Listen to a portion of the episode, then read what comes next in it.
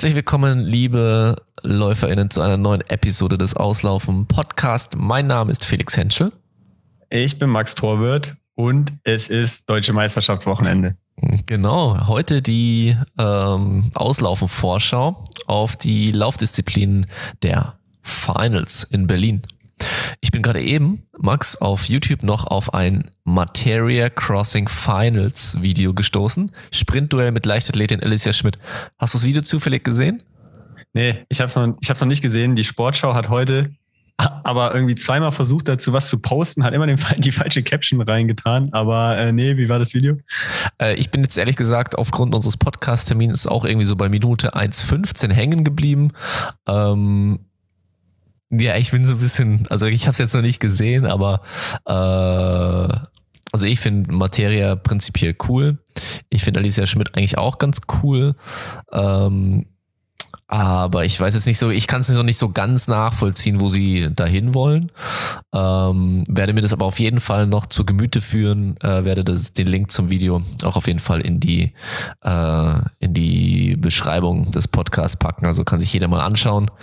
Ähm, und natürlich aber am besten die deutschen Meisterschaften am Wochenende anschauen. Das geht wirklich total easy, wird alles übertragen. Wer in der Gegend von Berlin wohnt oder Lust hat, dort ein verlängertes Wochenende zu verbringen, der kann natürlich auch dahin fahren.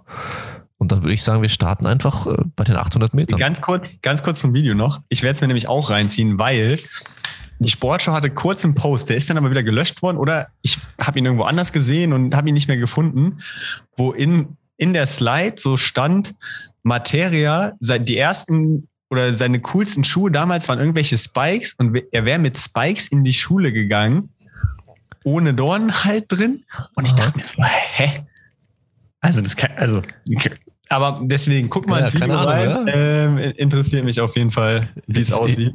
Genau, ich werde es mir auf jeden Fall auch noch, auch auf jeden ähm, Fall noch ähm, reinziehen. Genau. Ja, aber nee, dann fangen wir mal mit den, den 800 Metern an. Fangen wir einfach, arbeiten wir uns von, von kurz nach lang, würde ich, würde ich sagen. Sehr guter Vorschlag. Fangen wir mit den Männern oder immer mit den Frauen an? Ja, mir egal. Okay, fangen wir mit den Männern an. Fangen wir mit den Männern an. Böse Zungen würden jetzt sagen, die geschenkteste, Meda die geschenkteste Medaillen äh, des Wochenendes. Oh, okay, Moment, aber für wen geschenkt? Ja, weiß man nicht, aber das, das Niveau der Meldeliste über 800 bei den Männern ist nicht hoch.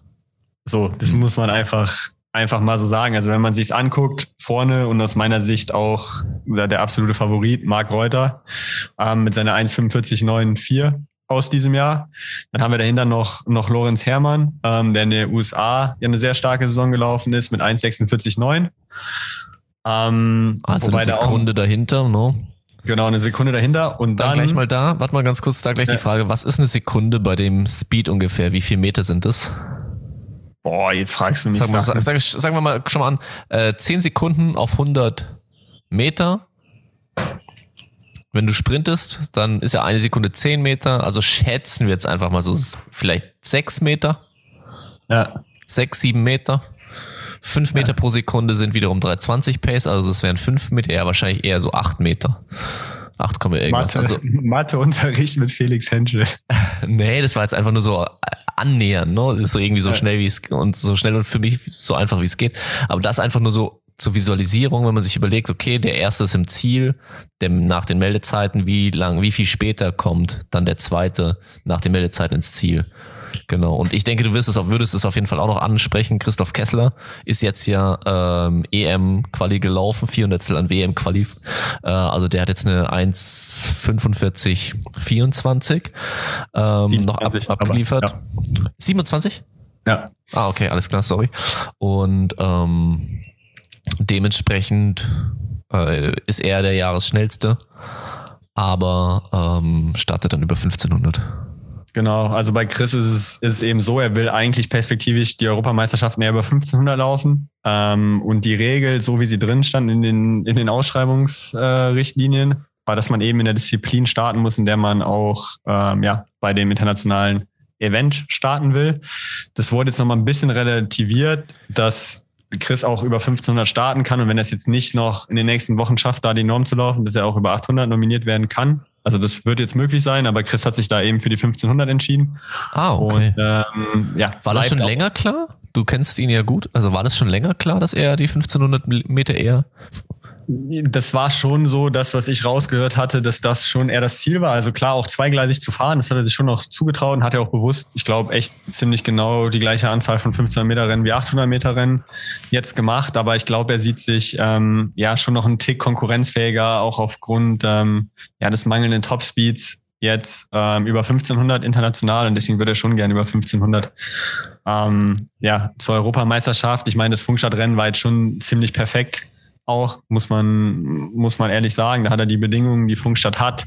Das äh, auch international sehr hochwertige Rennen. Ich meine, es wurde in 1,44 vorne gewonnen von äh, zwei Briten. Hat er einfach super genutzt. Und äh, wir haben es auch so ein bisschen geschert, so in klassischer Kessler-Fashion. So, da schafft er es mal enorm souverän zu unterbieten und scheitert dann direkt ganz knapp an der nächsten an der Norm. nächsten, ja, okay. Ja. Ähm, ist ein bisschen ärgerlich, aber ich glaube, er hat sich super gefreut über eine Sekunde Bestzeit, über, über die EM-Norm. Ähm, aber ja, das lässt dann natürlich äh, mit der Absage von Marvin Heinrich, mit der Absage von ähm, Dennis Biederbick, die, die alle mit Problemen zu kämpfen haben, halt eine gewisse Lücke da.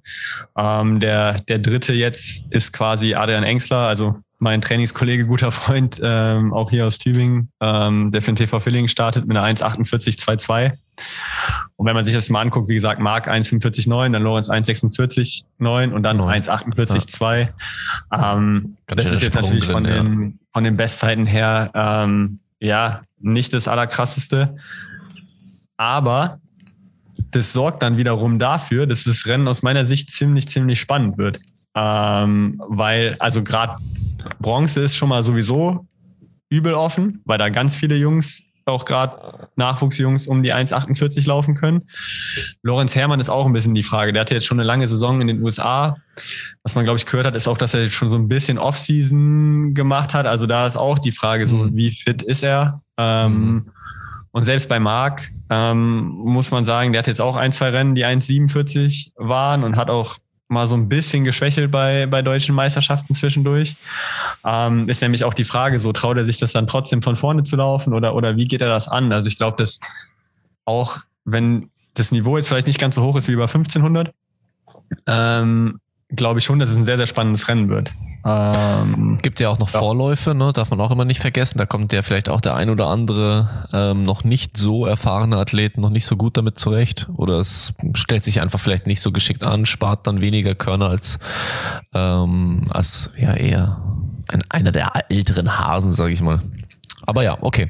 Lass mal, Ja, äh, lass mal ein bisschen. viele, viele, Mhm. viele ältere Hasen sind tatsächlich dann gar nicht mehr drin. Also es sind dann wirklich eher die Nachwuchsjungs. Wir hatten jetzt auch noch kurz. Ja, ähm, der- meinte ich jetzt damit eigentlich. Ja, genau. Als einzigen, ja. Ey, also, wenn wir, ich meine, wir können ja kurz, kurz tippen. Also aus meiner Sicht ist schon so, dass das Markt gewinnt. Also da gehe ich schon von aus. Ähm, und zwei, drei ist so, so schwierig ähm, zu tippen. Ähm, ich tippe tatsächlich au- auf Adrian. Ähm, zwar natürlich auch ein bisschen aus persönlichen Gründen, auf zwei sogar. Mhm. Ähm, und ich glaube fast, dass Jonathan Schmidt, ähm, der ist jetzt ein, auch eine 1,48 gelaufen in Funkstadt, dass der überraschen wird mit Bronze. Ich glaube, dass, dass Lorenz schon einfach ein bisschen drüber ist nach der langen Saison. Ähm, aber ja, das ist einfach mal mein, mein Tipp in den Raum gestellt. Ich weiß nicht, Ich- wie du es siehst. Ich gehe beim ersten Platz mit ihm mit, aber ich glaube, der Lorenz, der, ähm, der ist es jetzt gewöhnt, in Amerika auch mal mehr Rennen zu machen. Der hat Bock, der ist motiviert, will auf deutschem Boden zeigen, ähm, was so abgeht. Und ähm, hey, selbst wenn er schon ein bisschen Offseason gemacht hat, ist vielleicht so einen kleinen mentalen Break. Und ja, es sind ja nur zwei Runden, die schafft man immer irgendwie, ne? Ja. ähm, vielleicht noch letzte Ergänzung zu den 800 im Rennen. Ähm, auch Oskar Schwarzer, der mal deutscher Hallenmeister geworden ist. Der struggelt so ein bisschen diese Saison. Ich glaube, das ist nur in Anführungszeichen 1,49 ähm, gelaufen. Also das ist natürlich schon einer noch, der, der die gewisse Erfahrung hat, auch in den Meisterschaftsrennen. Ähm, ja, wie gesagt, hat jetzt die letzten Rennen ein bisschen gestruggelt, ist auch in Funkstand nur die 1,49 gelaufen, wo viele schneller gelaufen sind. Deswegen habe ich ihn jetzt nicht so auf dem Schirm, aber das ist natürlich noch so ein Namen, den man vielleicht auch ein bisschen kennt, ähm, auf den man auch noch ein Auge werfen kann. In Funkstadt sind nämlich auch ganz viele andere Jungs, und das ist jetzt die Überleitung zu den 1500 Metern der Männern. Und dann können wir vielleicht zu den Frauen 800, 1500 Mhm. switchen, wenn wir das mal so rum machen wollen. Ja, ja. Ähm, Marc Tortell, nämlich Bestzeit gelaufen, 1,47,5. äh, Max Feist 1,47 gelaufen. Die laufen beide die äh, 1500. Und einfach nur mal als Shoutout, wir hatten auch echt einige U20 Jungs, die die Norm für Kali, für die Weltmeisterschaften äh, gelaufen sind. Also Malik Skupin Alpha 1,48,9, Jan Dillemuth eine 1,49,3 gelaufen, Till Woldrich eine 1,49,7. Ähm, also da waren auch gerade über 800 schon sehr, sehr gute Leistungen in Funkstadt zu sehen. Wen siehst du denn über 1500 Meter der Männer? Nee, die, nee, die Frage müsste so, äh, so gestellt werden, äh, wer kann Homiotis Fire schlagen? wir, wir machen das jetzt mal so wie du Viele. vorhin mit der besten, mit der, mit der besten Liste ähm, oder mit der Meldezeit. Äh, weiß nicht, ob Homeo mit seiner PB gemeldet hat. Keine Ahnung, ist der schon eine 1500 gelaufen dieses Jahr? Nee, der ist mit einer Sonderstartgenehmigung ähm, ja, okay. ja, gemeldet. Ja, Zu den Sonderstartgenehmigungen auf 1500 würde ich gleich gerne auch nochmal was sagen. Aber gehen wir erstmal. Aber kurz, versprochen, genau. Aber ja. wir machen das kurz, genau. Ja, äh, das war jetzt auch eher so im Scherz gemeint. Trotzdem darf man nicht vergessen, der ist schon eine 331,98 gelaufen. Ja, man weiß es halt nicht. Also finde ich auf jeden Fall spannend. Wird, glaube ich, für viele, kann ich mir vorstellen, für viele ähm, sehr, sehr spannend zum Zuschauen sein, einfach ja so, okay, was macht das Pfeil, weil es ja irgendwie an Irrsinn kaum zu überbieten ist. Die verschiedenen Sprünge in den Wettkampfplänen für die Saison, während der Saison noch dann mit Marathon und hin und her. Ähm, also das auf jeden Fall ähm, spannend, ja, genau. Und ich weiß jetzt auch nicht, es steht meiner Meinung nach auch immer noch nicht fest, ob jetzt äh, Mohamed Mohamed 5000 und 1500 Meter läuft oder ja, da kann mhm. ich ein paar, kann ich ein paar Insights geben. Also erstens, Dann ich sag, genau. dass äh, Homio nicht unter die Top 5 kommen wird. Dass ich glaube nicht, dass der in der Form ist, eine schnelle 1500 zu laufen. Das meine ja, wenn es schnell wird, das ist die Frage. Ne? Wenn's ja, aber auch wenn es langsam ist, wird er noch weiter hinten landen. Meinst du? Ja, ich glaube okay. nicht, dass der auch gerade ein paar von den Jüngeren, die haben einen Kick ähm, hinten raus, ein, Marc Hotel, ein Tim Assmann, äh, ein Lukas Abele. Das, das glaube ich nicht. Also ich glaube, mhm. für ihn ist die Best-Case-Szenario, dass es schnell wird. Ähm, so wie es scheint, wird Mo beides laufen. Ähm, mhm. Das hat zur Folge, dass sein Wochenende so aussehen wird, dass er Samstagmorgens die Vorläufe 1500 laufen wird, die ihm ja, gelinde gesagt, überhaupt nicht wehtun werden. Ähm, dann Samstagabend 5000 Meter Finale und dann Sonntag 1500 Meter Finale. Und dementsprechend haben wir da vorne eigentlich ähm, von den Meldezeiten so ein bisschen Dreikampf. Wir haben drei Jungs, die unter 340 gelaufen sind, eben Mo, ähm, Chris Kessler und Marius Probst. Ähm, und Marius hat auch immer gezeigt, dass er bei deutschen Meisterschaften fast seine besten Rennen abliefert, gerade auch gegen nationale Konkurrenz. Also den würde ich da wirklich, auch wenn er noch so ein bisschen am struggeln ist diese Saison, ähm, ja, echt nicht aus der Verlosung ähm, nehmen wollen. Und natürlich die anderen Kandidaten, die so ein bisschen Surprise sein werden, ist äh, Amos Bartelsmeier. Ähm, mhm. Er ist nach seiner Corona-Erkrankung noch nicht so richtig in Gang gekommen, ist in Paul in eine 345 gelaufen. Der ist auf jeden Fall auch gemeldet. Also das, das wird echt interessant sein zu sehen, ob er jetzt schon wieder in nochmal zwei Wochen später in besserer Form ist oder ob er wirklich einfach ja da gerade zu kämpfen hat, weil wenn der in Bestform ist, dann ist der auf jeden Fall auch ein Medaillenkandidat. Ähm, und ja, neben den Vieren haben wir dann noch eine kleine, eine kleine Lücke, dann Richtung 340. Ähm, Tim Aßmann ist jetzt in Funkstand eine 340 gelaufen. Der ist da sicherlich ein Kandidat für die Top 5. Ähm, Lukas Able, der jetzt viel gepaced hat, wird auch spannend sein zu sehen, wie er mal läuft, wenn er wirklich einen angeht. Ähm, Timo Benitz, ein alter Hase, ist auch noch in dem Rennen drin. Ähm, der macht ja nicht mehr so richtig Profisport, aber das wird auch wenn es jetzt wirklich langsam wird, wird auch mal interessant sein, was, was Timo Benes noch, noch an Endsport da hat. Ähm, Marc Hotel auch immer gut im Sporten gewesen, jetzt eine Bestzeit über 800, wie gesagt, in Funkstadt gelaufen. Also das wird da hinten raus schon interessant werden. Und ja, ich bin da, bin da sehr gespannt, wie das Rennen auch, auch verlaufen wird am Sonntag, gerade das Finale. Ja, dem ist nichts mehr hinzuzufügen. Doch, eine Sache, eine Sache noch. Ähm, Shoutout noch aus Funkstadt. Christopher Schrick, U20-Athlet, ist 3,42,1 gelaufen. Hm. Ähm, Glaube ich, eine der schnellsten Zeiten in der U20 seit langem. Also das war wirklich richtig stark. Der ist in Berlin jetzt nicht am Start. Aber ähm, ja, wir werden jetzt kein eigenes Funkstadt-Recap machen, deswegen wollte ich dann einen Shoutout nochmal geben. Ist Und eine U20-Meisterschaft äh, dieses Jahr? Ja, die U20-Weltmeisterschaften in Kali. Also damit hat er. Ach, ah, okay, dann hatte ich das und, falsch. Äh, ich dachte, das wäre U23. Nee, U23 okay. gibt es keine dieses Jahr. Ja. Genau, das ist für die U23-Jungs ein bisschen schade. Und noch eine, eine Storyline, auf die man ein bisschen achten kann im Finale. Wie gesagt, die Norm für die Europameisterschaften haben nur Mo und theoretisch noch Robert Faken aus letztem Jahr. Marius und Chris noch nicht. Ähm, und Marius und Chris haben aber beide zwei Teamkollegen mit im Rennen. Also Aha. Chris hat Ja, Felix okay. Rammelsberger, Marius hat ähm, Maximilian Sluka mit drin und auch theoretisch Mo ist auch ein bisschen die Frage, will er es auf ein langsames Rennen ankommen lassen oder will er es auch schnell machen? Der hat auch ein paar Dortmunder Jungs im Rennen mit drin. Also wenn es ein Rennen gibt, wo ich glaube, dass es wirklich schnell werden könnte am Wochenende, dann würde ich auf die 1500 Meter der Männer setzen. Müsste sich halt trotzdem irgendwie zwei Parteien auch einigen vorher, glaube ich, ne? Also ich kann mir, ja, oder, oder eine opfert sich Ja. halt drauf. Also ist halt ein bisschen Egal, ne? Aber Ja, ich meine, Mo, wenn Mo Gut, der alleine der sich Meinung ist, er will schnell machen, aber wenn er es schnell machen Ja, wollen würde, dann würde er, würde er es machen. Und ich meine, Chris und Marius, das weiß ja jetzt jeder, die sind gut befreundet. Also wenn die beiden einen Plan schmieden, dann das ist jetzt kein Problem, dass sie sich da absprechen und irgendwie. genau, das, ja, Damit machen. genau, wenn das vorher klar ist, das kann ich mir auch gut vorstellen. Ja, genau. Äh, ja, so Alright. die Situation der 1500. Tipp. Mo gewinnt. Ähm, und dann glaube ich, dass Marius vor Chris Oh. Kessler. okay.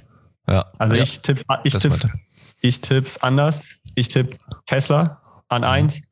Der ist ein Meisterschaftsläufer, der ist dieses Jahr so konstant gut gelaufen. Ich glaube, dass er sich das nicht nehmen lässt. Ähm, Gerade wenn Mo halt das zweite Mal noch laufen muss an dem Wochenende.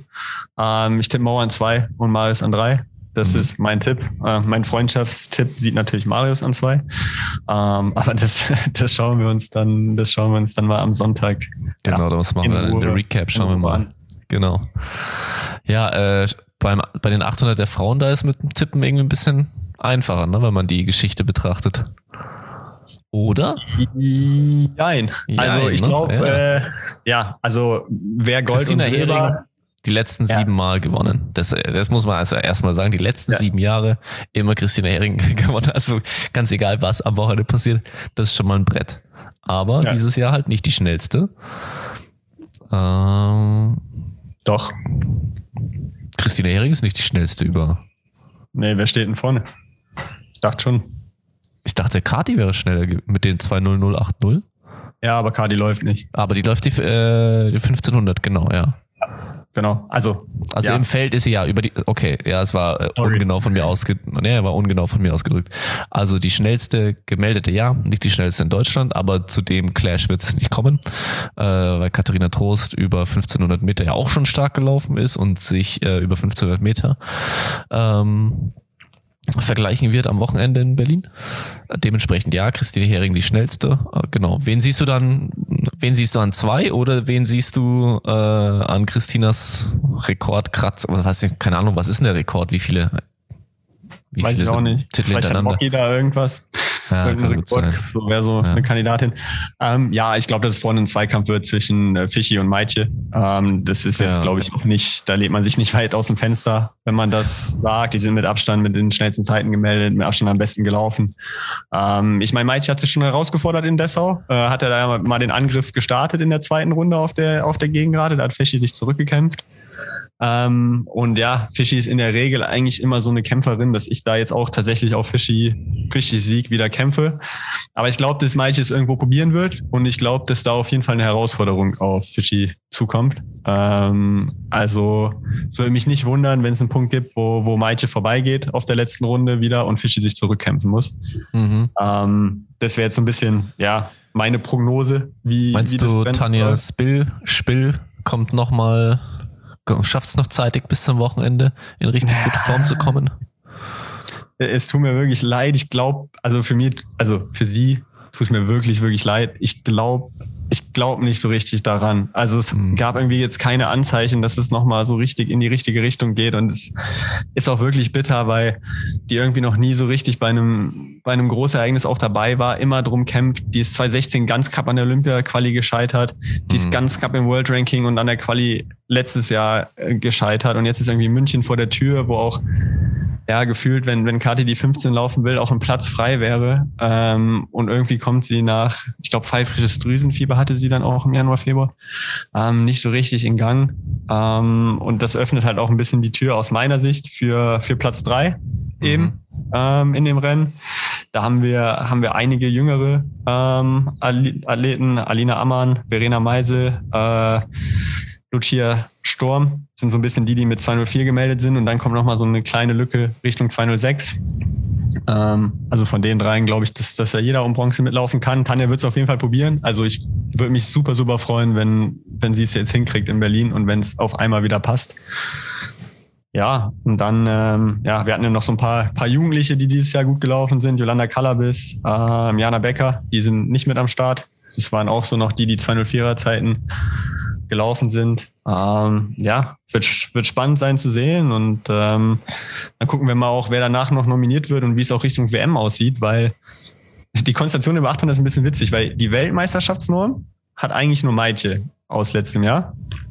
Mhm. Ähm, die Europameisterschaftsnorm hat nur Fischi aus letztem Jahr. Das, mhm. hängt, wieder, das hängt wieder mit den äh, ja, Qualifikationszeiträumen. Ja zusammen. Ähm, Fischi und auch Kati ähm, sehen aber eigentlich in beiden Rankings, also sowohl im European Rankings für die EM als auch im World Ranking für die Weltmeisterschaften, sind die eigentlich ziemlich gut platziert. Also Fischi 29. von 48 und Kati 31. von 48, jetzt im World Ranking zum Beispiel. Ja, ja, ja dürfte eigentlich nicht so viel anbrennen Richtung Weltmeisterschaft. Ist, ist, jetzt auch nicht mehr so lange hin einfach. Ne? Ähm, genau, nee, also ja, äh, Nominierungszeitraum endet jetzt mit dem Wochenende quasi oder am Dienstag oder so. Also auf ja. jeden Fall, ja, viele Rennen wird es da nicht mehr geben.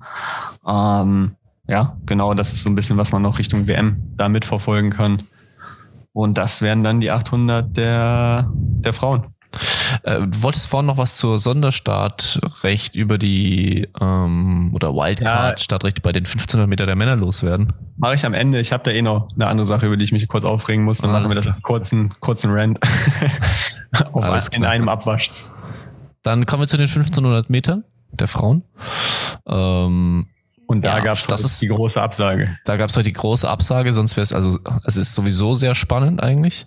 Ähm, aber ja, leider Konstanze Kloster hat Corona und wird ja. nicht nach Berlin kommen. Mörb. Genau, und das ist echt super, super schade, weil ich hätte so gern gesehen, ähm, Kati Trost, Hanna Klein und Coco gerade genau, zu dritt. Das wären so viele taktische, das wären so viele taktische Möglichkeiten auch gewesen und so viele unterschiedliche Rennszenarien, wie das hätte laufen können. Also das hätte, hätte einfach super Spaß gemacht. Ähm, deswegen, ja, echt absolut schade, dass, dass Coco da nicht am Start sein kann. Also sowohl für die Fans als auch wirklich fürs Rennen. Ähm, nichtsdestotrotz wird es trotzdem, glaube ich, gerade vorne auch wieder ein gutes Rennen. Also Kati ist jetzt auch noch letzte Woche in Madrid eine 406 gelaufen, wo auch die zweite Runde sehr verbummelt war ähm, und Kati aber sehr zufrieden war mit ihren letzten 200, da zwar noch ein bisschen eingeboxt war, aber dann trotzdem eine 406 draus zu machen, ist echt nicht schlecht. Also mhm. ähm, hat sie jetzt schon öfter bewiesen, auch mit ihrer 800 Meter Zeit, dass sie da hinten raus einen Kick hat. Ähm, deswegen, ja, glaube ich auch da Zweikampf vorne zwischen Hanna, Hanna und Kati. Ähm, Läuft Hanna nur 1500 oder auch 5000? Auch da ist der Plan, soweit ich weiß, ähm, und, und eigentlich muss man es ja auch, wenn die Doppelmeldung da ist, ähm, dass sie beides läuft. Okay. Ähm, ich meine, es ist jetzt auch wieder ein bisschen chaotisch gelaufen, alles, weil, wie gesagt, ursprünglich waren die Nominierungsrichtlinien für die EM auch so und WM ausgeschrieben, dass wenn man beides laufen will bei einer internationalen Meisterschaft, dass man auch beides bei den Deutschen laufen, laufen muss. Alles klar. Das haben die jetzt halt gemerkt, dass es halt nicht ganz so Sinn ergeben hat, in dieser Chris Kessler Situation, weil ja. warum solltest du jemanden, der halt noch auf die 1500 schielt, aber wenn eh keine drei die Plätze haben für 800 zu Hause lassen, ist einfach schwachsinnig und deswegen ja. wurde es jetzt wieder ein bisschen geändert und das ist halt auch der Grund, warum so viele doppelt gemeldet haben, um mhm. sich eben die Chance zu lassen. Deswegen die 1500 sind allerdings vor den 5000, also ich gehe, da werden sie alle frisch am Start stehen oder Hanna würde in dem Fall frisch am Start stehen. Von daher gehe ich schon davon aus, dass sie, dass sie läuft und ähm, ja, ich bin gespannt, weil Hanna läuft ja oft hinterher ähm, bei deutschen Meisterschaften und, und kickt dann am Ende alle weg. Mhm. Also das ist ja so ein bisschen jetzt öfter die Taktik, die man von ihr gesehen hat. Mhm. Ist halt die Frage, ob sie sich das halt bei Kati mit dem Endspeed ähm, äh, trauen wird oder ob man da nicht tatsächlich mal eine andere Taktik fahren muss, weil Kati dann vielleicht doch die eine Läuferin ist, wo man die sich vielleicht nicht auf die ist, 200 ja. ähm, verlässt. Also das wird taktisch aus meiner Sicht super interessant sein, ähm, auch zu sehen, wie Kati Granz mittlerweile drauf ist. Ähm, also sie ist ja in Montreux das eine Rennen gestartet, aber nicht ins Ziel gekommen. Ähm, mhm. Ich glaube jetzt nicht, dass sie jetzt direkt zurückkommt auf dem Niveau von, von Kati und Hanna. Mhm.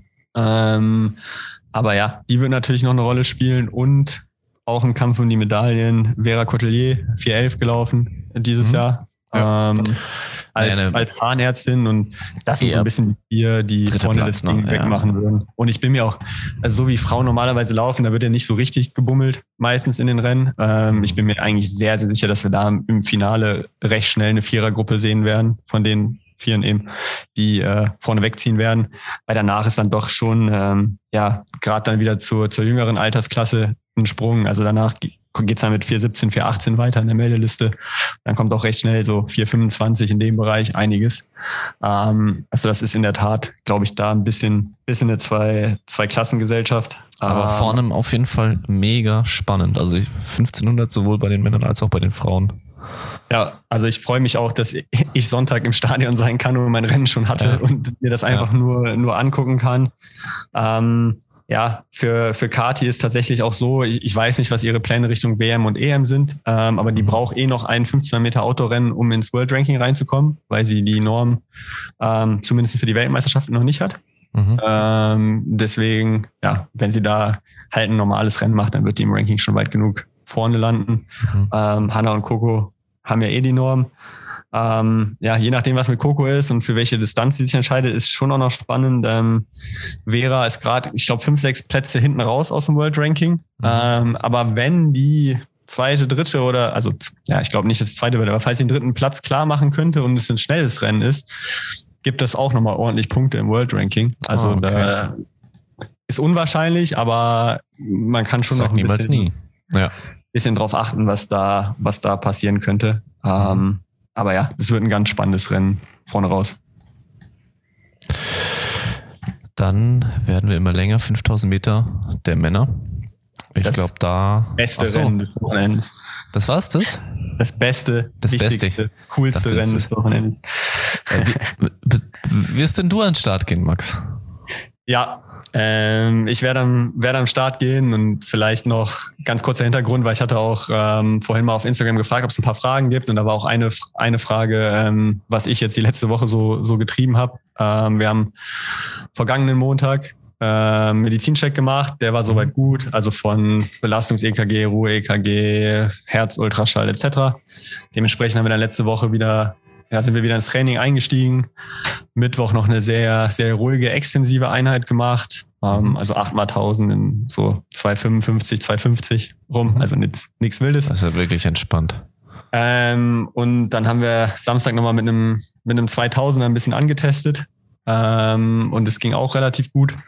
Und dann haben wir halt gesagt, okay, in, ja, wir können es schon hinstellen. Also wir, man sollte einigermaßen konkurrenzfähig sein. Wie die Belastung mhm. letztendlich im Rennen ist, ähm, ja, werde ich, werde ich dann am Samstag merken. Also das kann man jetzt nicht so genau sagen. Und klar, auch die Vorbereitung mit jetzt fast 14 Tage raus gewesen zu sein, war jetzt nicht ideal. Aber ich bin schon der Meinung, wenn man, wenn man gesund ist und wenn man das okay von den Ärzten hat, und da waren wir jetzt wirklich auch, auch vorsichtig und haben echt alles abgesprochen, dass man sich dann schon der Konkurrenz ja, stellen sollte. Mhm. Und da hat eine deutsche Meisterschaft halt auch eine gewisse Wertigkeit. Und ähm, da sind wir auch irgendwo ein Stück weit verantwortlich, das Produkt Deutsche Leichtathletik, Deutsche Meisterschaft halt ja, auch mitzugestalten. Und man kann auch nicht immer sagen, so ja, Trials wären spannender etc. und sich dann 10 Millionen Auswege suchen, um, äh, ja, um nicht, zu starten, starten und irgendwelche Genehmigungen zu kriegen, dass es nicht so schlimm ist. Deswegen, ich werde mich der Konkurrenz stellen. Ähm, bin sehr gespannt ans Rennen und glaube tatsächlich auch, dass, dass es schon spannend wird. Mhm. Zumindest, zumindest mal um Platz zwei und drei. Ja, genau. Also da können wir kurz einstecken. Ich denke, Mohamed Mohamed, wie viele Rennen er auch am Wochenende bestreiten möge. Ähm, da, muss sowohl du als auch äh, Sam, da müsstet ihr euch schon sehr lang machen, glaube ich, noch. Als dass ja. er ja, wenn eine 13.03 ja. läuft, der läuft halt einfach eine 13.03. Ja, das ist, der ist die, ich meine, ist halt ja, fast 20 ehrlich, Sekunden schneller. Das ist die zweitschnellste Zeit, die jemals jemand in Deutschland gelaufen ist, so über die Distanz. Das heißt, der ist natürlich der haushohe Favorit.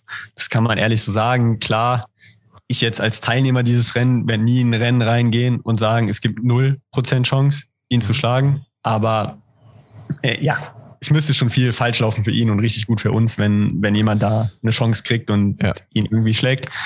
Ähm, aber dahinter ist tatsächlich spannend, weil ich meine, es haben drei Leute die Norm. Ähm, Sam, äh, Aaron Bienenfeld hat die Norm auch aus der Halle und ich. Mhm. Ähm, Und da geht es natürlich schon darum, dass der deutsche Meister und der deutsche Vizemeister vorrangig nominiert werden. Ähm, mhm. Wir sind eine der wenigen Mittel- und Langstrecken, wo halt vier Leute die Norm haben. Ähm, und deswegen wäre gerade der zweite Platz, wenn man jetzt mal davon ausgeht, dass Mo gewinnen sollte, ähm, sehr, sehr wertvoll, weil damit die Nominierung durch wäre. Und selbst wenn man jetzt nicht Zweiter werden kann, will man sich natürlich gegen den, gegen den dann Vierten durchsetzen, ähm, um da ein paar mehr Argumente zu sammeln. Deswegen, äh, ja, auch für mich viel auf dem Spiel. Ähm, und ich hoffe, dass ich mich da gut präsentieren kann. Ich glaube, dass Mo die 15 Meter Vorläufe überhaupt nicht wehtun. Also das wird ihm gar nicht jucken. Der wird da mit hundertprozentiger Kraft an der Startlinie stehen und dann werden wir mal sehen, wie das, wie das Rennen ähm, ja, gelaufen wird. Ähm, ich zähle, also ich glaube, für das Rennen selber wird Nils auch noch eine große Rolle spielen. Also wenn man sich die Startliste auch anguckt, ich meine, nach der auch uns immer kommt fitter halt, wird, hat man das Gefühl. Genau, der auch immer fitter wird. Ich meine, danach kommt halt so eine Lücke zu 1346, 1348. Ähm, Markus Görger und Tom Förster. Ähm, ja, da muss man ehrlich sagen, so wenn wir zur EM wollen und wenn wir bei der EM eine Rolle spielen wollen, dann müssen wir die Leute schlagen. So, mhm, das soll jetzt nicht arrogant ja. klingen, aber das ist. Ja, auch auf dem Papier einfach, das sind so viele Sekunden dazwischen, ja. Was du halt dann, dann haben musst, aber ich glaube, ähm, ja, wir fünf werden das hoffentlich vorne, vorne irgendwie unter uns ausmachen und da auch um die Medaillen dann kämpfen. Ich hoffe, dass mein Gesundheitszustand und mein Fitnesszustand vor allem das zulässt, dass ich da ja, ein Teil von bin und dann werden wir auf jeden Fall mal sehen, was, äh, was am Ende bei rauskommt. Ja, spannend. Bei den Frauen ähm, ja, Alina Reh und, äh, und Hanna Klein halt die zwei, ne? Da genau. Haben wir wieder einen Zweikampf bei den Damen, genau. so ein genau. bisschen die Story irgendwie der deutschen Meisterschaften, so Richtung Zweikämpfe vorne. Klar, da tut Kokos Absage natürlich auch wieder weh. Die war auch gemeldet und ist ja jetzt auch, da hatten wir nämlich auch noch nicht drüber gesprochen, Oslo Diamond League. Ähm, 1437 ziemlich gelaufen. schnell war das Frauenrennen, äh, ja. 1437 gelaufen. Also wäre damit auf jeden Fall über 5000 jetzt die Favoritin ähm, auch gewesen. Also ich meine, das sind nochmal zwölf Sekunden schneller als Hanna, die ja schon eine Wartenzeit äh, ja, gelaufen ist. Alina Reh im gleichen Rennen eine 15.06 gelaufen, auch WM-Norm, auch gute Form gezeigt. Ähm, und kleine Side Note, also Caroline Grofdahl aus Norwegen läuft da irgendwie 13.30 oder 13.31 oder so ist die gelaufen. Die ist ab Kilometer zwei von vorne gelaufen, weil die Frauen nie Pacemaker finden, die weiter als zwei Kilometer 14 kommen. Meinst du, ne? Nicht, nicht, nicht ja, 13. 14, ja, ja, sorry. 14.31 oder so. Also ja. Respekt ähm, da. Das wird auf jeden Fall eine Konkurrentin für München. Aber bei den Deutschen, ja, Hanna versus Alina und gut, hängt ein bisschen davon ab, wie hart die 1500 sind. Ähm, aber ja, ich meine, Alina muss halt Hanna weglaufen. So, und das ist halt ja. das, das, große Problem und das sehe ich auch nach, nach 1500. Da ist zwar nur irgendwie eine Stunde oder anderthalb Stunden dazwischen, ähm, aber das sehe ich halt ehrlicherweise nicht, dass Alina das schafft, nach Hanna wegzulaufen und damit ist für mich Hanna ja schon die große Favoritin über 5000. Ja, sehe ich genauso. Dahinter ähm, hätten wir eigentlich dann noch, noch einen Zweikampf zwischen Eva Dieterich und Sarah Benfares. Also Sarah Benfares hat ja auch die äh, EM-Norm schon unterboten. Ähm, Eva Dieterich ist jetzt noch keine 5000 gelaufen, auch mit Sonderstartgenehmigung, ähm, aber sehr starke 10.000 Meter Rennen. Die war jetzt ein bisschen angeschlagen letzte Woche in, in Kopenhagen, konnte dann da nicht starten, obwohl sie da schon hingereist ist. Deswegen muss man mal gucken, oh, ähm, ja, wie fit Eva am Start stehen wird. Ähm, ja, eine von den beiden sehe ich auf jeden Fall auf drei und dann ist halt schon nochmal wieder wieder echt eine Lücke von dann 1520, 1530 Richtung 1550, wo dann, ja, glaube ich, so Emma Heckel, Svenja Pingpang so Platz fünf ähm, ja, untereinander ausmachen werden. Und ja, wird spannend sein zu sehen. Ich meine, ja, Sarah wird sicherlich vorne mitgehen. Also die geht eigentlich ihre Rennen immer mutig an und wenn sie stirbt, stirbt sie. Plus, je nachdem, wie die Planungen sind, ist halt auch ein bisschen das Problem für Sarah, dass vier Leute die EM-Norm haben also Coco hat die EM-Norm, mhm. Alina hat die EM-Norm, Hanna hat die EM-Norm. Falls die jetzt alle fünf auch laufen wollen, was ich nicht weiß bei den Europameisterschaften, dann wäre das mhm. natürlich jetzt schon irgendwie so die einzige Chance für Sarah, dass sie da jetzt halt unter die Top 2 kommt, um ihre sich, Nominierung sich ähm, ja. Ja, sicher durchzukriegen. Zu machen, ja. ähm, weil sonst wird es schwierig, wenn die drei ja, weil sie die langsamste einfach Genau, weil sie die langsamste ist und sie genau. wird jetzt auch nicht im nächsten Monat noch an eine 15.06 ranlaufen. Also das sehe ich halt nicht. Ähm, deswegen wird die sicherlich voll motiviert am Start stehen. Ja, sehr, sehr spannend. Ähm, gehen wir dann noch zu den letzten zwei oder zur letzten Disziplin. Ähm, 3000 Meter Hindernis. Bleiben wir doch bei den Frauen. Ähm, und nicht am Start stehen wird dort Gesa Felicitas Krause die auch wegen Erkältung, also kein Corona, ne, wenn ich es richtig gesehen habe. Hat sie Wert als Erkältung geschrieben, auf jeden Fall. Ja, ähm, Erkältung ist also warten, ich, ich warten weiß auch, ich habe auch keine Insights oder, oder sonst irgendwas jetzt als genau, Erkältung genau, geschrieben. Ja. Ähm, ja, sind natürlich zwei sehr, sehr bittere Absagen heute gewesen, die da heute gekommen sind. Also mhm. Coco und Gesa, ich meine, das sind schon Aushängeschilder, das sind schon ja, unsere die zwei Popstars. Aushängeschilder, genau, ja. Ähm, ja, und das, das tut super weh. Ähm, ich meine, im Sperrwurf musste auch zum Beispiel Johannes Vetter absagen. Also es ist schon, ist schon schade schade. Also die hätte man definitiv gerne gesehen. Ich habe mich mega drauf gefreut, mal zu gucken, wie Gesa jetzt in Form ist. Die hat ja noch kein Rennen gemacht letztendlich und ähm, über acht Monate schon her das letzte Rennen. Also ja, ich glaube, ich kann mir auch vorstellen, auch Gesa wäre gerne gelaufen. Ja, nee, glaube also, also ich auch sowieso, von aber ähm, und ich wollte vor allem hier auf Überraschungssieg Lea Meyer tippen. Ähm, mhm. Kannst du jetzt ja mal machen. Gesa. Ja, jetzt ist halt kein Überraschungssieg mehr, weil Lea ist halt, ja, muss man ehrlich jetzt sagen, wenn man sich das Feld jetzt anguckt, Lea ist eine Klasse besser als ja. das gesamte Feld, also 35 Sekunden fast schneller. Ähm, mhm. also Lea wird das Ding gewinnen. Ja, was ist mit Elena Burkhardt? Ja, das ist natürlich noch so ein bisschen die Wildcard. Ich habe auch heute nochmal nachgeschaut in der Recherche so ein bisschen, die hat halt aus letztem Jahr auch die WM-Norm und die EM-Norm. Also auch, auch im passenden Zeitraum? Ja, ja, auch im passenden Zeitraum. Also die hat, die hat alles, ähm, wenn ich es richtig geguckt habe zumindest. Ähm, ja, ich meine, die ist in Karlsruhe halt nach ihrer Corona-Erkrankung. Davor hatte sie eine Verletzung, ähm, eine 10.08 gelaufen. Ähm, ich habe tatsächlich keine, keine Infos, obwohl sie auch mal ab und zu hier in Tübingen ist, ähm, wie sie jetzt drauf, drauf ist. So, aber sie wird, mhm. also ich bin mir sehr, sehr sicher, dass sie nicht auf dem Niveau sein wird, um Lea zu schlagen. Ja, ich sag mal, wenn du mit einer 10 oder 8 äh, einsteigst, vielleicht bist du dann 20 Sekunden, vielleicht maximal ja. 25 Sekunden schneller am Ende der Saison, aber. Ja, ähm, ja aber ja, das ist dann theoretisch ein bisschen, also das wird halt interessant zu sein, ob Elena Burkhardt jetzt die Form hat, da relativ souverän auf zwei zu laufen und um die Medaillen mitzukämpfen. Weil da haben wir tatsächlich dann einen recht offenen Fünfkampf aus meiner Sicht. Ähm, Elena Burkhardt, Amelie Svensson aus Karlsruhe, 10.03 gelaufen dieses Jahr, Olivia Gerd, ähm, Nachwuchsathletin, 10.04 gelaufen, ähm, Kim Bödi, aus Oregon, die auch schon mal hier im Podcast war, eine 10-14 gelaufen, mhm. ist aber da am letzten Hindernis gestürzt. Das heißt, wenn die da durchkommt, okay. läuft die auch zumindest mal eine 10-08, 10-07 oder so. Ja. Ähm, und Turit Gers ist in Reling mit einer 10-18 eingestiegen, die hat auch ein bisschen Erfahrung, ähm, war auch immer vorne mit dabei. Also das wären so die fünf, ja, auf die ich halt hinter, hinter Lea Meyer schielen würde. Und ich glaube auch, dass es da ähm, ja, außer Elena ist jetzt schon in deutlich besserer Form, sehr, sehr spannend wird um Platz zwei und drei und sonst auf jeden Fall um Bronze. Also das ist, sollte, glaube ich, ein bisschen der Fokus des Rennens, Rennens da sein, weil, weil da die Spannung ähm, tatsächlich drin liegt, aus meiner Sicht. Dann schließen wir das Ganze mit den 3000 Meter Hindernis der Männer ab, oder? So ist es. Wo Deine ich ja nochmal meine Disziplin. Genau, und ich habe nochmal geschaut, äh, Frederik, zumindest stand letzte Woche. Und ich glaube, es sind keine Schnellhindernisse mehr gewesen in Europa. In den USA habe ich es jetzt nicht auswendig aus dem Schirm, aber auf jeden Fall war er an Platz vier der europäischen Jahresbestenliste und nur eine Sekunde hinterm äh, Italiener, der der dritte war. Ähm, also ich sag mal so,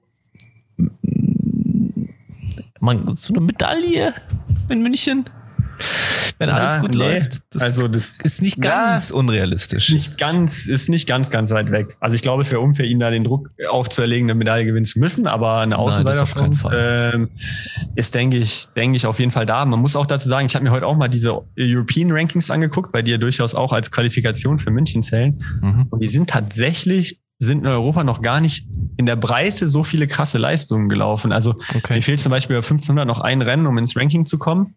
Mhm. Aber ich würde fast behaupten, ich habe es jetzt nicht ausgerechnet oder so, aber wenn ich noch mal ein solides 1500 Meter Rennen laufen würde, so 338 oder so, dass ich fast sogar über 1500 ganz gut dastehen würde. Mhm. Ähm, und auch zum Beispiel jetzt über Hindernis ist Niki Buchholz momentan auf Platz 29 von, äh, ich glaube 31, 32 oder so, die mitfahren dürften. Oh, und dann könnt ihr auch starten. Dann könnt ihr auch starten. Wie gesagt. Auch ohne die Zeit. Auch ohne die Zeit. Ähm, genau. Also man kann Aber, sich eben auch da über das Ranking mhm. sind halt noch vier Wochen, bis da Qualifikationszeitraum vorbei ist. Lange Zeit. Und das meine Vorhersage, Niki Buchholz läuft EM-Norm unter 8,30 bei den Deutschen jetzt. Sonntag bei den Deutschen. Das ja, also, okay, also du, wir gehen aber, wir setzen beide Frederik auf 1 oder ähm, kommt Karl Bebendorf ja, ist die Frage. Das ist jetzt, ist ja natürlich, haben wir, haben wir da das Vertrauen in KB7? ähm, ja, nee, also ich setze ich setz tatsächlich Freddy an eins. Ich kann es mir, kann's mir gerade nicht vorstellen. Ähm, aber ja, einfach ich will mir natürlich so starke wünschen, Rennen gemacht. Äh, ja. Ich will mir natürlich wünschen, dass die beiden sich da einen packenden Fight liefern. Ähm, hoffentlich ein Fight, in dem halt eben ja Niki relativ lang dranbleiben kann ähm, und da unter 8:30 gezogen zu werden. Aber ja, ich sehe da auch spätestens auf der Zielgerade auf den letzten nach dem letzten Wassergraben ähm, sehe ich tatsächlich Freddy vor Karl. Also ich glaube auch nicht, es würde mich schon überraschen, wenn, wenn Niki noch eine Chance hätte, an, an Karl vorbeizukommen. Also ich, ja, also ich würde schon Freddy, Karl, Niki sagen. Ähm, mhm. Wobei, wie gesagt, dahinter lauert so ein bisschen auch noch Felten Schneider, der, glaube ich, eine 8,39 in Reling oder so gelaufen ist. Ähm, ja, genau. Oder zumindest dieses Jahr gelaufen ist. Und wenn, ähm, und wenn, wenn Niklas Buchholz halt mitgeht vorne, und dann stirbt im Worst Case, was ich ihm nicht äh, wünschen möchte.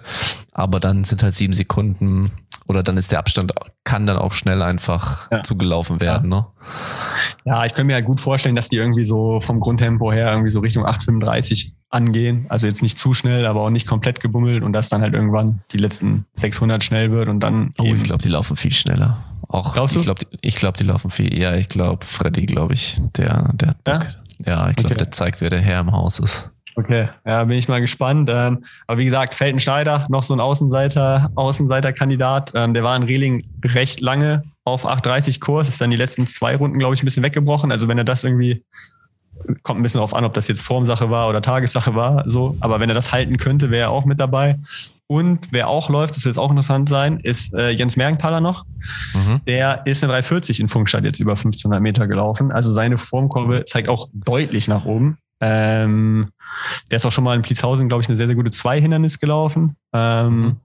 Der hat auch, glaube ich, eine 8,4 niedrig oder so als PB. Ähm, aber wenn der seine neue 1500 Meter Form von 340 auf die Hindernisse übertragen bekommen sollte, mhm ja, kann man da auch mal ein Auge drauf halten. da kann man ein Auge drauf halten, genau. Aber du hast ja gerade eben schon den Konjunktiv verwendet und das würde ich halt immer bei ähm, so Hochrechnungen machen, gerade Leute, die jetzt nicht so sehr hinderniserfahren sind, leiden da, glaube ich, nochmal ein bisschen anders. Ähm, aber ja, also wenn man jetzt so drüber spricht, wir sagen immer, ja, das wird ein spannendes Rennen, kann man eigentlich über fast jedes Rennen sagen, oder? Ja, und das ist, das ist das Coole. Also wir werden schon spannende Rennen sehen. Wie gesagt, die Absage von Coco, von Gesa tut weh, aber es werden definitiv spannende Sachen. Das Einzige, was ein bisschen auffällt, was halt schade ist, ist, man merkt schon, und das liegt aus meiner Sicht, ist jetzt ein Thema für, für vielleicht nochmal eine andere Folge, ein bisschen auch am Fördersystem und, und wie man halt mit Leichtathletik Geld verdienen kann. Ähm, man sieht schon fast überall immer so ein Altersgap in den Teilnehmerlisten. Also du hast vorne deine drei, vier ähm, Spitzenathleten, also mhm. die auch dann im Kader sind ähm, und wo du sagst, die sind gesponsert, die verdienen Geld. Mhm. Und dann kommt meistens so eine Leistungslücke, also über 1500. Wie viel meinst du jetzt bei jeder Disziplin? Waren es drei, vier Leute? Ne, nicht so viele. Ungefähr. Oder? Ja, wenn man fünf, wenn du die 15 Frauen anguckst, hast du Kati, Hanna, die andere Kati, dann hast du noch Vera Coutelier mit einer 411 und dann hast du einen riesen Sprung. Mhm. Und dann kommen halt eher diese Nachwuchsleute. Also dann siehst ja. du auf einmal 2001, 2002, 2003, ja. so diese Jahrgänge. Mhm. Und es liegt halt echt daran, dass wenn du halt die Athleten, die jetzt, sage ich mal, 95, 96, 97 sind und auf dem Niveau wären, dazwischen irgendwas zu laufen, ja, die haben sich fast schon immer dann für Studium oder ja, Berufsleben ja, mittlerweile en, en, entschieden. Und das ist ein bisschen schade, dass wir da nicht noch einen Tick besser sind in der, in der Breite. Aber ähm, ja, vorne werden die Rennen auf jeden Fall schnell und wobei man spannend. genau und und du hast natürlich aber auch äh, gerade nochmal gesagt, ne, die Absagen von äh, Coco und Gesa waren sehr schade und das sind natürlich dann zwei Rennen ähm, Minimum, die durch die Absagen spannende oder ja doch zwei Rennen, also die 5000 Meter der Frauen sind jetzt wahrscheinlich spannender äh, als mit Coco im Rennen, zumindest um Platz eins hätte ich gesagt, weil Coco da mit der 37 jetzt schon nochmal gezeigt hat, dass sie jetzt doch dann langsam richtig gut in Form kommt. Ähm, und Gesa hätte die Hindernisse aller Wahrscheinlichkeit nach äh, sehr souverän gewonnen. Äh, so werden wir dort auf jeden Fall eine andere Siegerin sehen. Ähm, Ja, sehe ich einen Tick anders. Also ich glaube, dass gerade die Hindernisse schon wesentlich spannender gewesen wären mit Gesa, weil ich glaube schon, dass es ein, hätte ein Duell Lea Meyer werden können und so haben wir auf jeden Fall eine Lea Meyer, die es auf jeden Fall gewinnt.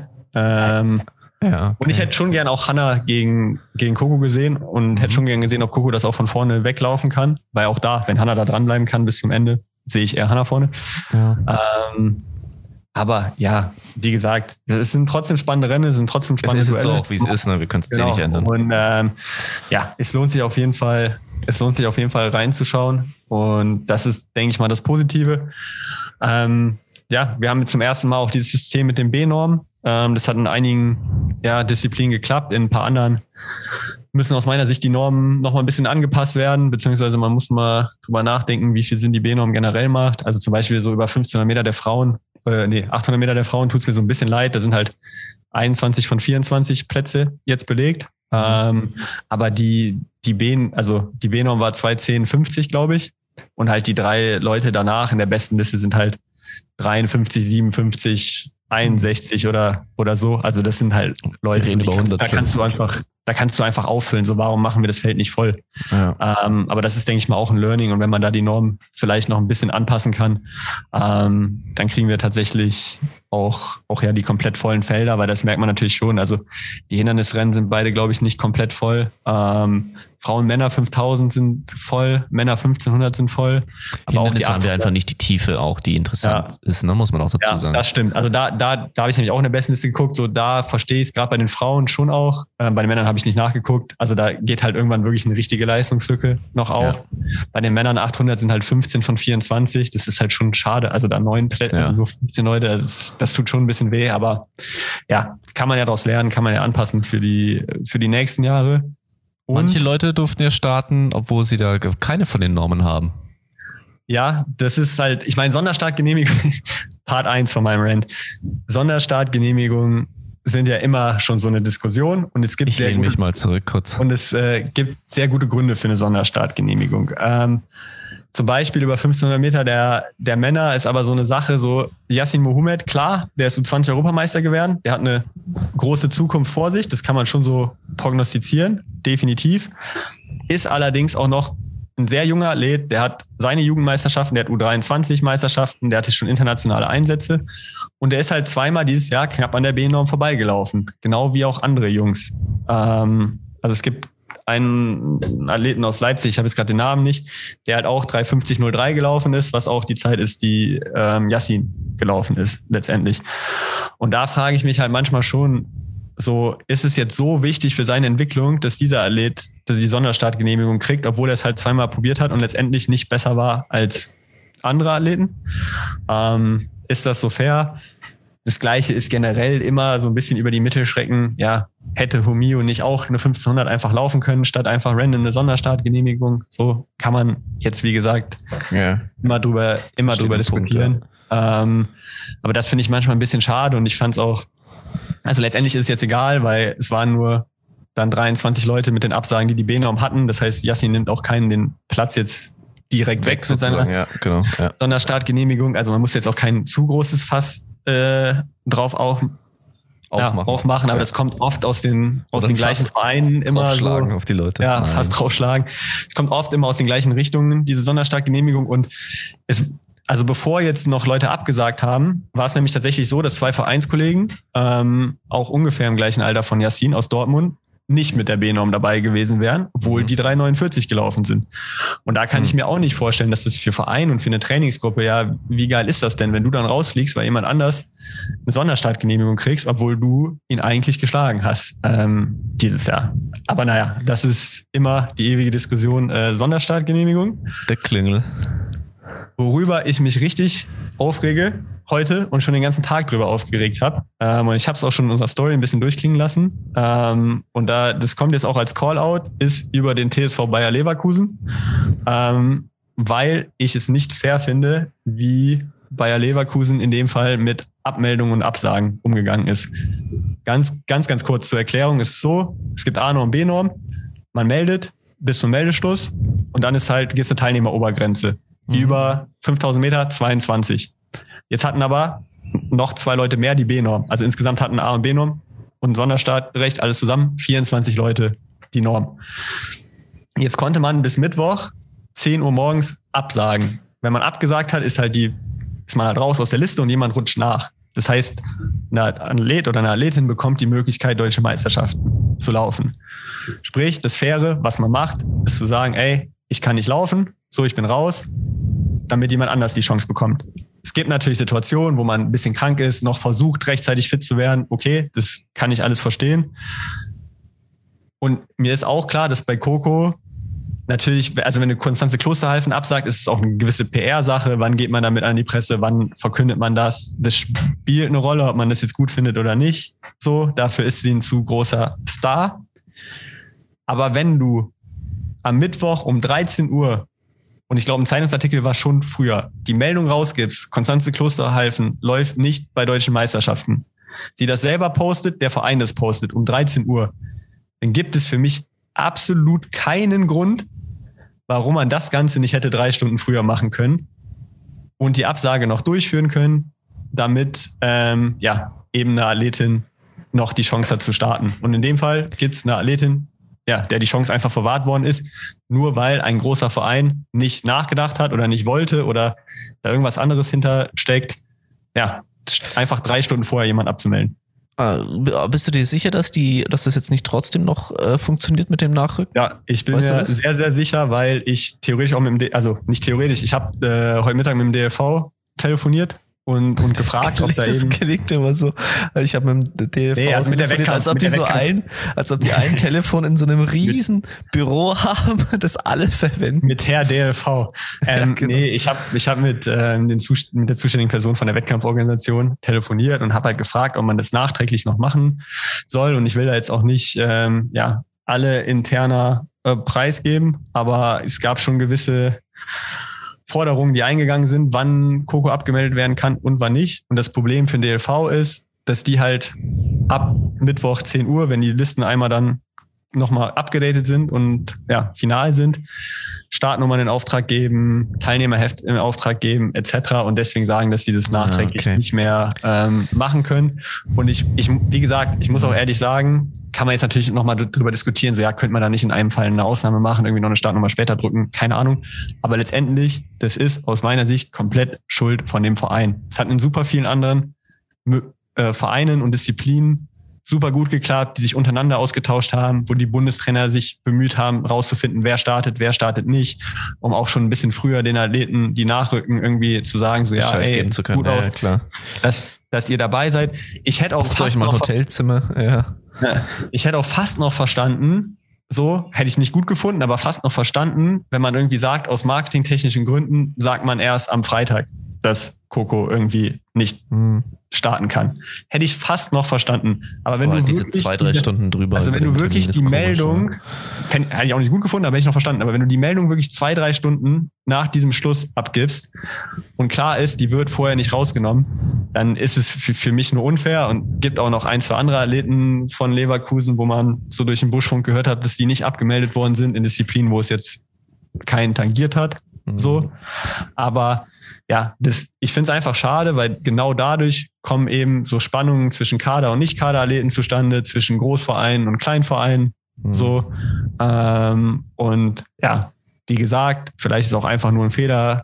Irgendjemand hat nicht nachgedacht. So kann natürlich passieren. Aber ich finde schon, dass man das mal erwähnen kann und dass äh, ja, Leverkusen auch in dem Fall einfach mal die Kritik in dem Fall verdient hat.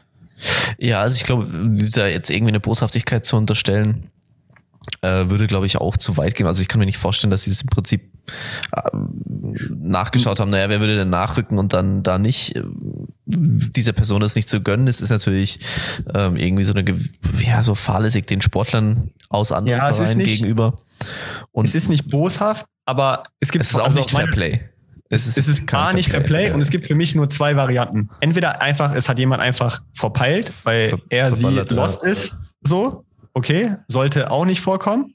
Oder es ist einfach dann eine gewisse Arroganz von einem großen Verein, sich nicht damit zu beschäftigen, hm.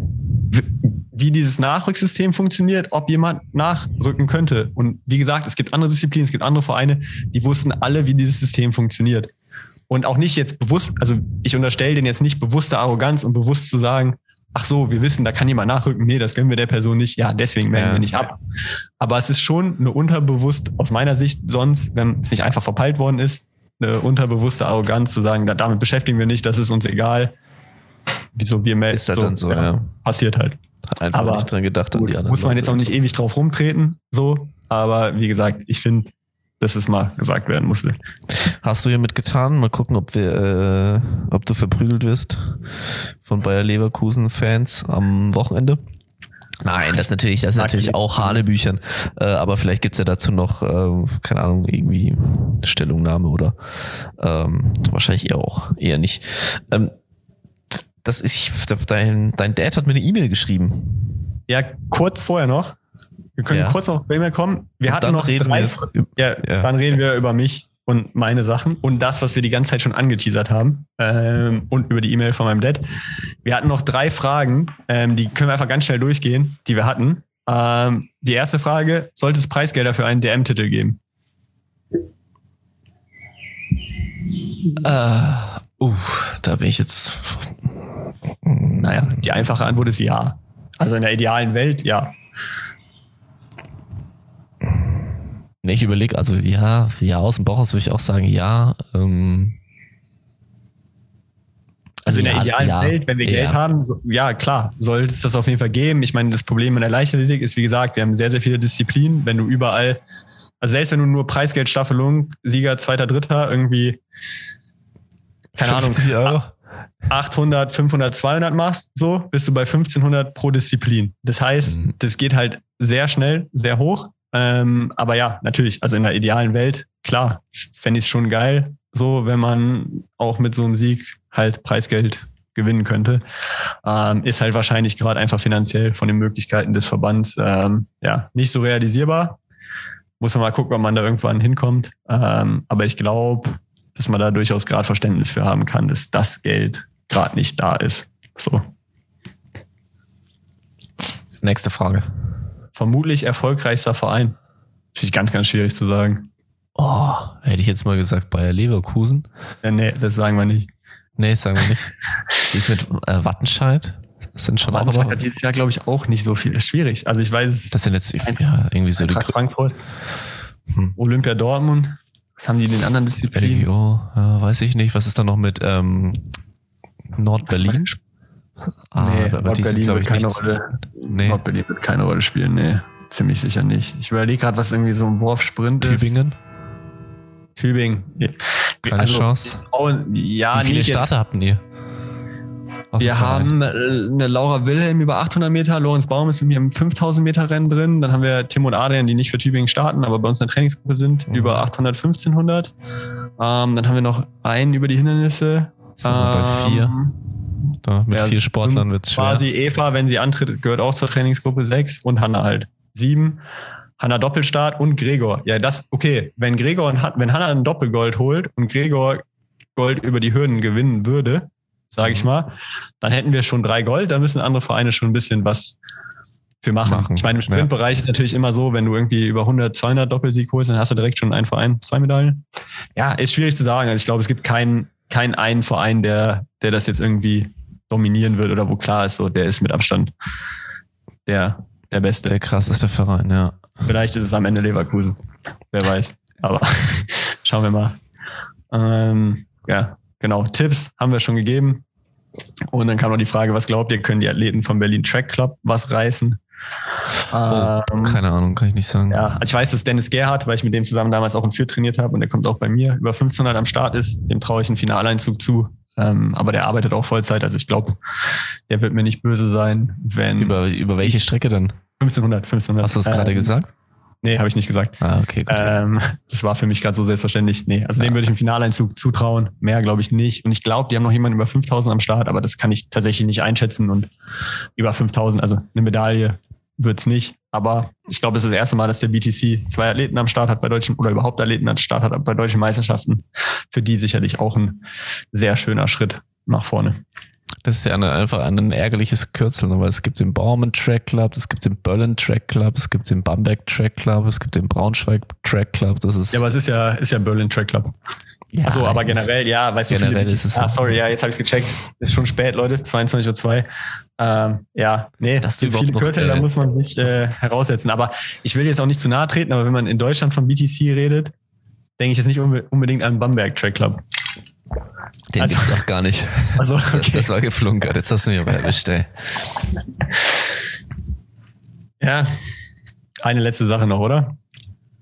Ja, erzähl die Geschichte da, was ihr also, macht. Da auf der Straße rumlaufen. 4. September.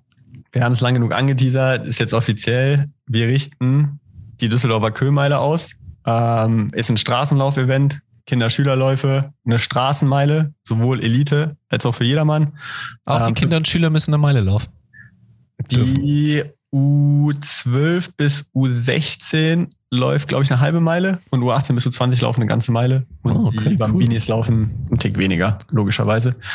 Ähm, ja, gibt auch noch 5 Kilometerläufe, gibt einen Inklusionslauf. Vorbild ist so ein bisschen die, die Fifth Avenue Mile in, in New York, New York ähm, ja. in Düsseldorf, auf der Düsseldorfer Einkaufspracht. Manche mögen sagen Bonzenallee, der Königsallee.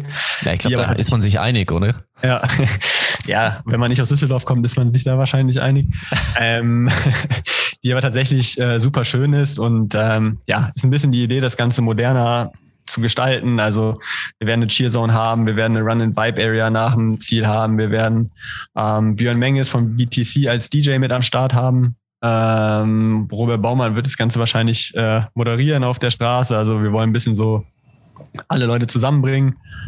Ähm, ja, ist dadurch entstanden, dass in Düsseldorf äh, der Marathon abgesagt worden ist und nicht veranstaltet wird dieses Jahr und auch der Köhlauf, der sonst immer am 4. September gewesen wäre, auch nicht veranstaltet kann, weil er zum gleichen ja, Veranstalter letztendlich gehört. Und ähm, ja, wie halt da irgendwas oder Gibt's der Szene. Preisgeld, das frage ich mich halt als, äh, als Profiläufer sozusagen fast. Ja, also wir werden, ähm, wir werden Preisgeld in Elitelauf reinsetzen. Mhm. Ähm, wie hoch können wir noch nicht ganz sagen. Ähm, und Antrittsgelder wird wahrscheinlich auch ein bisschen schwierig noch dieses Jahr. Mhm. Weil man muss jetzt ehrlich, also ich würde mich super freuen, wenn wir viel Unterstützung kriegen. Gerade auch, ich meine, viele, die jetzt hier zuhören, sind wahrscheinlich eher aus der Vereinsszene und wirklich aus der Laufszene selber. Also gerade wenn ihr Bock habt, ich weiß aus der ja, ich weiß, aus der Laufszene kam oft der Wunsch, so, jetzt haben wir eine, es wäre wirklich super, wenn ihr unterstützt, weil ähm, ja, wir organisieren das Ding innerhalb von vier Monaten komplett von Ground up, ohne dass wir irgendwelche Pläne, also auch Streckenpläne, Lagepläne, Aufbaupläne, Sicherheitspläne, sonst was haben. Das Kernteam besteht aus meinem Papa, meinem Bruder, meinem ehemaligen Trainer Bernd aus Düsseldorf und mir, die das alles für exakt null Euro machen. Ähm, und ihr könnt euch auch vorstellen, wenn man Mitte des Jahres nach einer Corona-Pandemie bei Sponsoren ankommt und fragt so, ey, habt ihr Geld, könnt ihr das unterstützen, ist halt auch schwierig, weil die Marketingtöpfe oft weg sind. Ähm, ich bin New Balance sehr, sehr dankbar, die sind als Hauptsponsor mit eingestiegen ah, okay, cool. und ähm, sofort unterstützt. Aber ja, die Endvision für alles ist natürlich noch ein bisschen größer, als wir es dieses Jahr hinkriegen werden und wir sind echt auf, auf Teilnehmer angewiesen. So, das muss man ganz ehrlich so sagen und das ist auch. Also ihr braucht Teilnehmer, um im Prinzip dann die Kassen wieder zu füllen, um Ausgaben zu decken, die ihr vorher schon investieren müsst. Ja, damit ich nicht pleite ja. gehe letztendlich. Ja, genau. Ja, ähm, ja, also so dramatisch ist es jetzt auch nicht, aber tatsächlich sind wir auf Teilnehmer angewiesen und das ist halt heutzutage auch nicht ganz so einfach, weil wenn man sich die ganzen anderen Veranstaltungen anguckt, sind die Teilnehmerzahlen auch alle noch rückläufig. Ähm, deswegen würde ich mich super über Mundpropaganda freuen und auch echt, wenn irgendwelche von euch sagen, so zum Ende der Track-Season oder irgendwie jetzt im Aufbau auf die Straßensaison, haben wir Bock auf eine Straßenmeile, haben Bock da zusammen ein geiles Event draus zu machen, ein bisschen zu feiern, ähm, dass ihr halt, ja, vorbeikommen.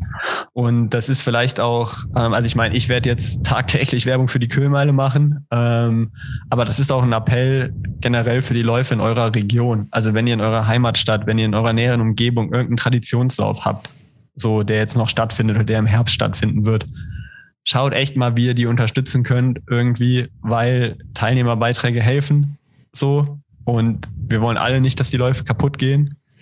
Und das ist tatsächlich gerade für viele halt nicht so einfach. Und deswegen, wenn ihr das Geld habt und, und wenn ihr da in einer Situation seid, 15 bis 20 Euro für einen Lauf auszugeben. So, Was ja eh schon abstrus äh, günstig ist, ne? Also das ist ja auch schon so eine Sache da. Ich, also extrem billige Veranstaltungen einfach, äh, meiner Meinung nach auch zu günstig an gewissen äh, Punkten. Aber das, du hast ja einen total äh, richtigen Punkt auch. Und es ist jetzt nicht nur eine Sache, äh, klar, Corona hat das auch nochmal verschärft und so weiter und so fort, wissen wir alle.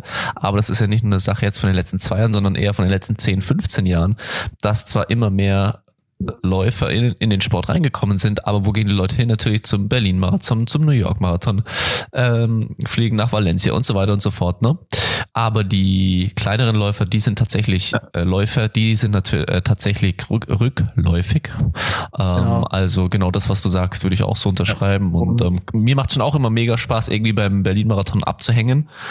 Ja. Ähm, und auch gerade so beim Triathlon die großen Veranstaltungen mitzumachen. Ich bin aber auch immer irgendwie froh, wenn ich im Herbst noch ein, zwei Optionen habe, wo ich mal ähm, ja, einen, einen Volkslauf mitlaufen kann. Ja. Sei es, um mich mal selber zu testen oder da Leute aus der Region oder die Läufer, Läuferinnen aus der Region zu sehen. Ich denke, ähm, auch Definitiv. ein wahnsinnig wichtiger Teil der Sportart. Und vielleicht auch so mal klar, also wir werden kein Volkslauf sein. Also wir versuchen schon auch eine Aufmachung äh, zu haben, die professionell ist, die modern ist, die jung ist und die schon auch in so einer, in so einer Aufmachung von einem Berlin-Marathon halt eingeht, was eben wiederum natürlich auch, auch Kosten halt ähm, veranstaltet. Aber ähm, ja, das Motto ist halt so ein bisschen, muss es immer Marathon sein, muss es immer länger sein, macht es nicht mhm. auch mal Spaß, einfach zu gucken, wie schnell, wie schnell kann man laufen. Man, und ja. wir haben so ein bisschen den, den Claim gemeinsam ballern, was Düsseldorfer mhm. Platt ist für gemeinsam ballern, für die, die es jetzt äh, nicht direkt verstanden haben. Und auch, auch dieses Ballern, so klar, jetzt für die Laufszene geht schon darum, so stellt euch auf eine Meile hin, lasst uns da eine inoffizielle deutsche Straßenmeilenmeisterschaft draus machen. So, wir werden neben dem Elite-Rennen auch die ganzen Altersklassen in der Meile ehren, da wird es auch Preise geben. So, aber Ballern heißt ja nicht immer Topspeed. Ballern heißt nicht immer Elite. So, es geht darum, einfach mal zu gucken, so wie schnell kann jeder für sich ähm, auch, auch laufen. Und ähm, ja, wie gesagt, www.die-meile.de ohne irgendwas dazwischen. Ähm, wenn ihr es euch mal anschauen wollt, wir sind auch auf Instagram, Facebook. Ähm, schon mal Links vielen Dank. findet ihr in den Show Notes. In den Show Notes, genau. Ähm, vielen Dank an alle, die das jetzt schon am, am Montag, als wir live gegangen sind, geteilt haben. Also das Feedback aus der Szene war, war glaube ich, jetzt erstmal super, super positiv. Wir haben noch extrem viel zu organisieren, extrem viel ähm, zu machen, aber das tat auf jeden Fall gut. Das hat uns auch nochmal einen kleinen Push gegeben. Aber wie gesagt, wenn ihr die Möglichkeiten habt, kommt nach Düsseldorf vorbei wie gesagt, als Saisonausklang oder als Vorbereitung auf die Hallensaison, nimmt ein paar Kumpels mit. Vielleicht kriegen wir auch Samstagabend noch eine kleine, kleine Pre-Race-Party in der Düsseldorfer Altstadt ähm, auf die Kette. Und ansonsten erzählt's gern euren Freunden, wenn ihr irgendwelche begeisterten Läufer in Düsseldorf, Umgebung, NRW, wo auch immer habt. Wir würden uns riesig freuen und äh, bei Fragen gerne jederzeit an mich. Ich werde es wahrscheinlich schon noch ein paar Mal im Podcast erwähnen die nächsten Wochen. Werden wir tatsächlich nochmal sprechen drüber noch. So machen wir es. Das können wir uns einrichten. Leute, ähm, viel Spaß beim Verfolgen der deutschen Meisterschaften. Max, dir viel Erfolg. Dankeschön. Und ähm, ja. Wir sprechen uns am anderen Ende wieder. ja, genau. So machen wir das. Jo, bis dann. Ciao, ciao.